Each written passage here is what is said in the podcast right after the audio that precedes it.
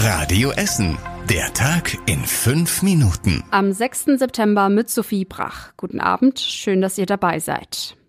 Eine große Rauchwolke über unserer Stadt ist ja mittlerweile nichts Neues mehr. Heute gab es aber mal wieder einen richtigen Großbrand, der die Feuerwehr massiv beschäftigt.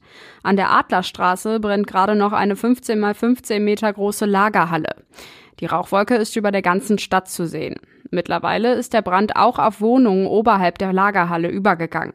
Aus dem ersten Stock schlagen hohe Flammen. Deswegen werden die Löscharbeiten auch sehr aufwendig, sagt Feuerwehrsprecher Christoph Risse. Wir haben massive Kräfte hier vor Ort. Also wir sind mit drei Löschzügen der Berufsfeuerwehr hier vor Ort und einigen Einheiten der Freiwilligen Feuerwehr. Ähm, zusätzlich versuchen wir jetzt mit den Berufsfeuerwehren, die jetzt noch im Stadtgebiet sind, die Kräfte hier vor Ort nach und nach auszulösen, weil es natürlich ein sehr kräftezehrender Einsatz ist bei den Temperaturen. Ein Teil der Lagerhalle ist wohl auch eingestürzt, deswegen können die Löscharbeiten nur von oben laufen. Bis jetzt gab es keine Verletzten.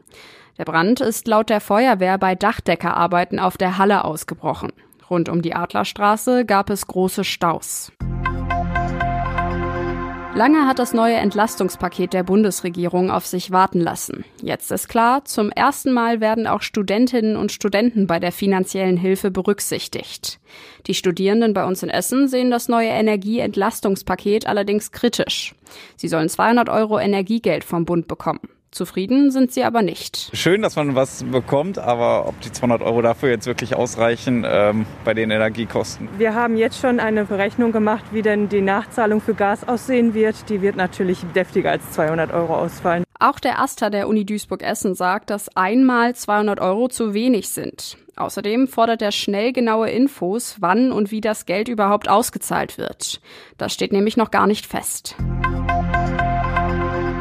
Atomkraft ja oder nein? Eigentlich sollen in diesem Jahr die letzten Atomkraftwerke bei uns in Deutschland vom Netz gehen. Die Energiekrise könnte daran aber etwas ändern. Viele Menschen fordern, dass die Atomkraft erstmal bleibt, damit wir im Winter genug Strom haben. Der Energiekonzern E.ON aus Rüttenscheid prüft deswegen sein Atomkraftwerk in Bayern.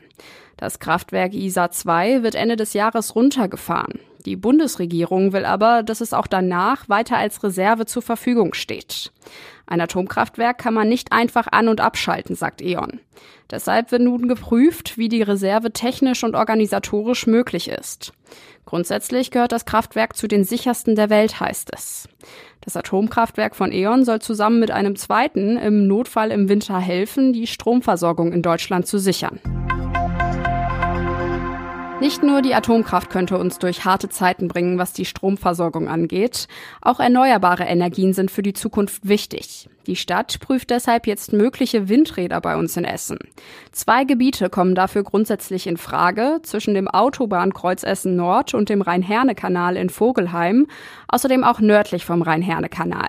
Zwar sind Windräder nicht immer beliebt, weil sie Vögel gefährden könnten und auch laut sind. Viele Menschen bei uns in Essen sind aber trotzdem für den Bau von Windrädern hier in der Stadt. Finde ich gut. Also ich wohne in Grenze Felbert, da gibt es die Dinger schon und mich stört es persönlich nicht. Wer die Energiewende will, der muss Windräder bauen. Auf jeder Fläche, die es dafür gibt. Auf den Halden und eventuell auf den Hügeln im Essener Süden. Der Bundestag hat im Juli beschlossen, dass die erneuerbaren Energien in Deutschland schneller ausgebaut werden sollen. Unter anderem müssen in jedem Bundesland mehr Windräder aufgestellt werden.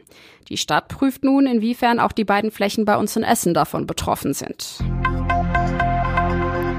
Das große Impfen könnte schon bald wieder losgehen. Erst vor wenigen Tagen hat die EMA die neuen Omikron-Impfstoffe von BioNTech und Moderna zugelassen. Schon ab Samstag könnte es bei uns in Essen erste Impfungen mit dem neuen Corona-Impfstoff geben. BioNTech und Moderna haben ihren Impfstoff jeweils an die Omikron-Variante angepasst. Sollte der Impfstoff rechtzeitig bis zum Wochenende geliefert werden, wird er schon Samstag im Impfzentrum in der Theaterpassage in der Innenstadt verimpft. Außerdem sollen die Öffnungszeiten in den städtischen Impfzentren erweitert werden, heißt es. Die genauen Öffnungszeiten der Impfzentren lest ihr auf radioessen.de. Und zum Schluss der Blick aufs Wetter. Vorbei erstmal mit der Sonne. Dafür ist endlich Abkühlung und auch Regen in Sicht. Heute Nacht ziehen erste Wolken auf. Es sind auch schon Schauer drin und es kühlt ab auf bis zu 18 Grad. So bleibt das Wetter dann auch bis morgen Mittag. Viele Wolken, einzelne Schauer.